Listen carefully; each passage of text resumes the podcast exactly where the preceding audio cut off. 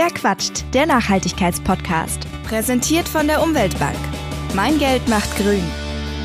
Hallo und herzlich willkommen zu dieser Folge von Verquatsch, die übrigens die letzte der laufenden dritten Staffel ist.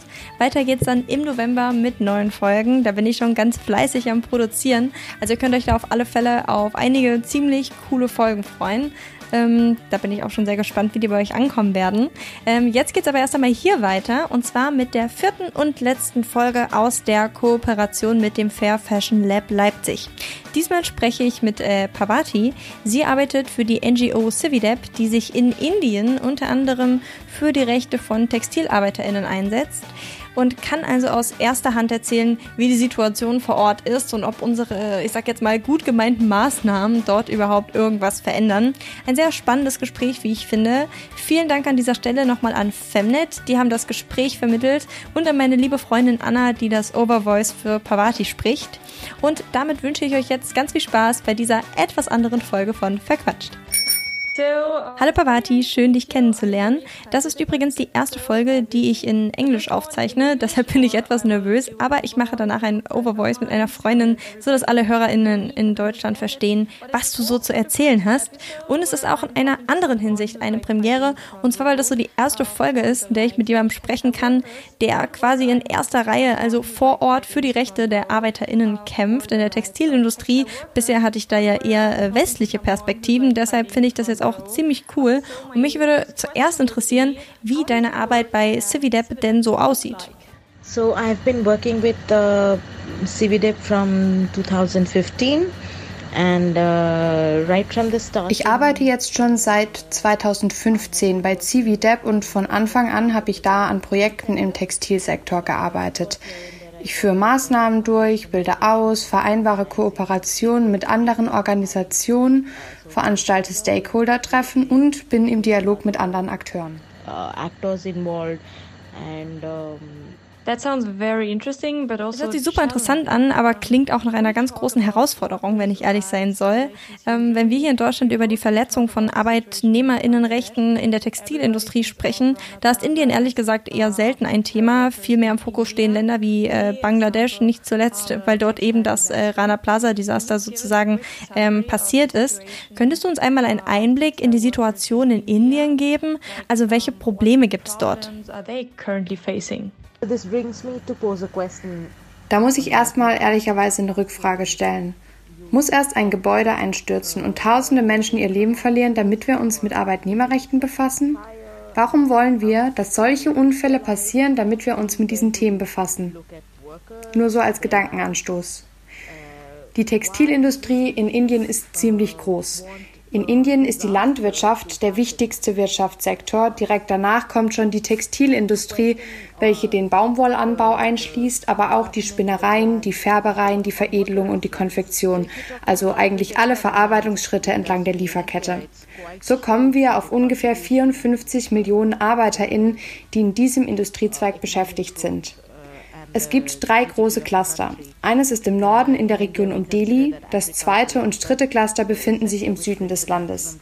Die Produktion der Kleidungsstücke ist in vielerlei Hinsicht problematisch, ähnlich wie in anderen Fertigungsländern. Die Arbeiterinnen dürfen beispielsweise keine Gewerkschaften gründen, es gibt ambitionierte Produktionsziele und es kommt oft zu Belästigungen, auch sexueller Art.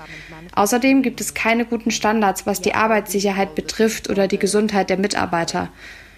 Und wie gesagt, es gibt sehr ambitionierte Produktionsziele, sodass die ArbeiterInnen unter enormem Druck stehen. Und die Menschen müssen oft die Fabrik wechseln, kennen ihre Rechte nicht. Und ein anderes großes Thema ist, dass die Menschen keinen existenzsichernden Lohn bekommen. Das ist ein wirklich großes Problem. Er liegt weit unter dem, der von der Asia Floor Wage Alliance angesetzt wird. Ganz konkret bekommen die ArbeiterInnen nur weniger als die Hälfte davon. Diese Industrien haben regelmäßig Überprüfungen durch die Firmen, die hier produzieren, aber da wird nicht das ganze Bild gezeigt. Dafür wird alles aufgeräumt und schön hergerichtet, das bildet aber nicht die Wahrheit ab. Uh,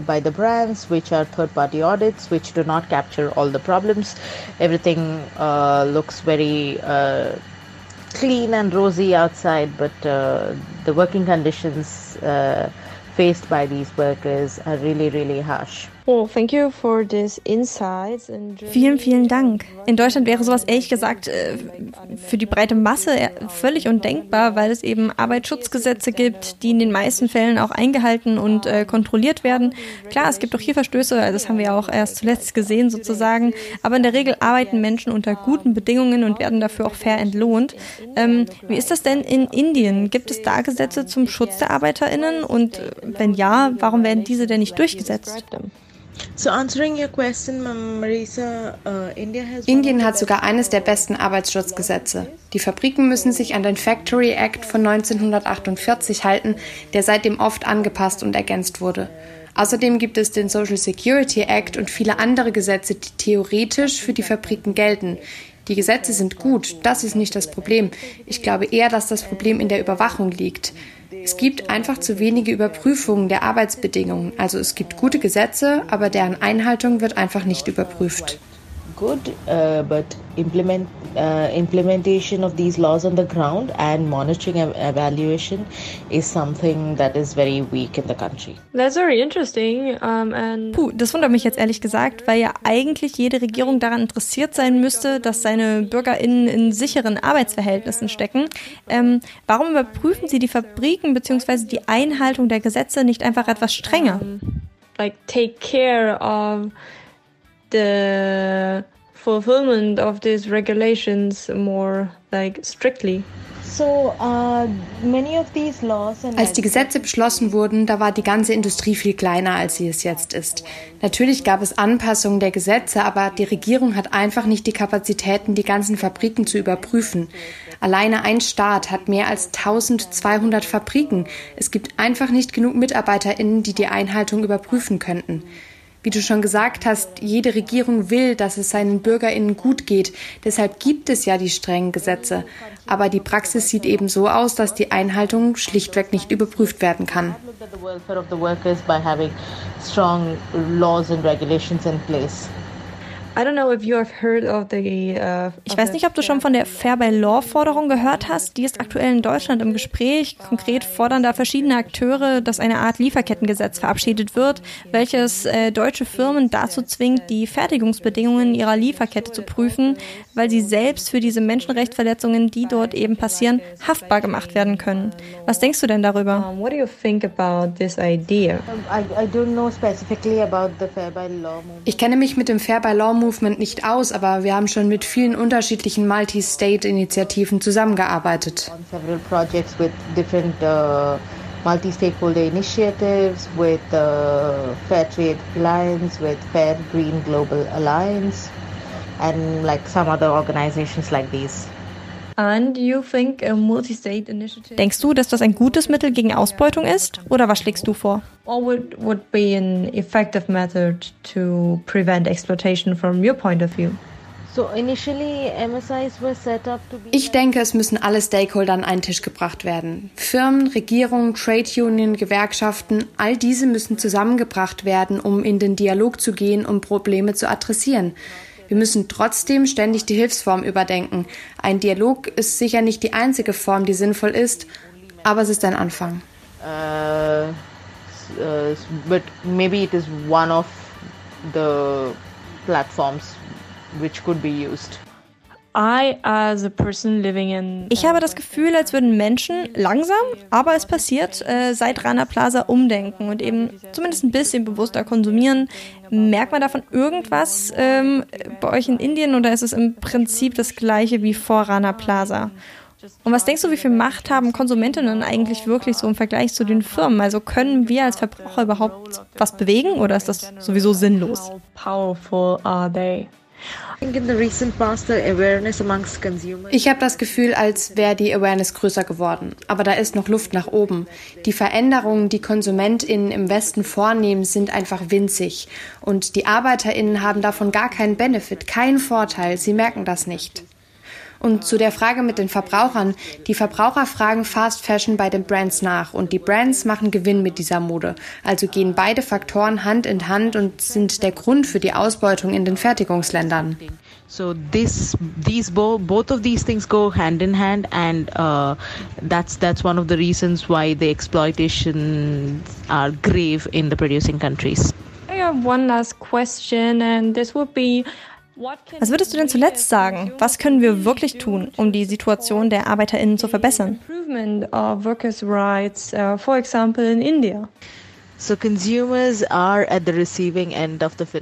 VerbraucherInnen sind die Abnehmer der Produkte. Es ist ganz wichtig, dass sie viel mehr darüber wissen, unter welchen Bedingungen ihre Kleidung gefertigt wird, wo sie herkommt und welche Arbeitsrechtsverletzungen hier stattfinden. Es ist wichtig, dass KonsumentInnen achtsamer konsumieren. Sie müssen wissen, dass ihr Hunger nach Fast Fashion zu Leid führt. Die ArbeiterInnen werden belästigt, schlecht bezahlt. Es gibt viel Druck, keine Freiheit, sich zu organisieren. KonsumentInnen sollten anfangen, die Brands in Frage zu stellen. Wie sieht es in Bezug auf die Arbeitnehmerrechte und die Produktionsbedingungen aus? Also einerseits müssen sie Fragen stellen, andererseits auch sicherstellen, dass die Brands diese Fragen auch beantworten. Danke Pavati für diesen Einblick. Ich habe zum Abschluss noch einen kleinen Veranstaltungstipp für euch. Und zwar am 8. Oktober, da findet zwischen 17.30 Uhr und 19 Uhr ein Online-Webinar statt. Äh, da steht unter dem Motto zwischen hier und dort, was haben indische TextilarbeiterInnen mit Europa zu tun? Und zu diesem Termin wird Pavati sich auch euren Fragen stellen und eben ein kurzes Webinar abhalten. Organisiert wird das Ganze von Leipzig Handel Fair, dem Fair Fashion Lab Leipzig und dem Eine Welt e e.V., der ebenfalls in Leipzig äh, sitzt. Und ich packe euch den Link, um an der Gesprächsrunde bzw. am Webinar teilzunehmen, in die Beschreibung dieser Folge. Ähm, dort findet ihr eben den Link dann zu einer Facebook-Veranstaltung und ähm, dort erfahrt ihr mehr dazu, wie ihr teilnehmen könnt. Das Ganze ist natürlich kostenlos und wir würden uns sehr freuen, wenn der, die ein oder andere von euch vielleicht mit dabei ist. Kann mein Geld die Welt verbessern? Aber natürlich, indem du dein Geld bei der Umweltbank anlegst. Dort werden mit jedem angelegten Euro nachhaltige Projekte finanziert, vom ökologisch gebauten Kindergarten bis zur Solaranlage. Macht die Welt grüner bei der Umweltbank. Das war's bei Verquatscht. Mehr Informationen zu den GesprächspartnerInnen findet ihr in der Beschreibung dieser Folge. Falls es euch gefallen hat, würde ich mich sehr freuen, wenn ihr eine Bewertung hinterlasst oder euren Freunden von dem Podcast erzählt und damit hoffentlich bis zum nächsten Mal. Verquatscht, der Nachhaltigkeitspodcast. Präsentiert von der Umweltbank. Mein Geld macht grün.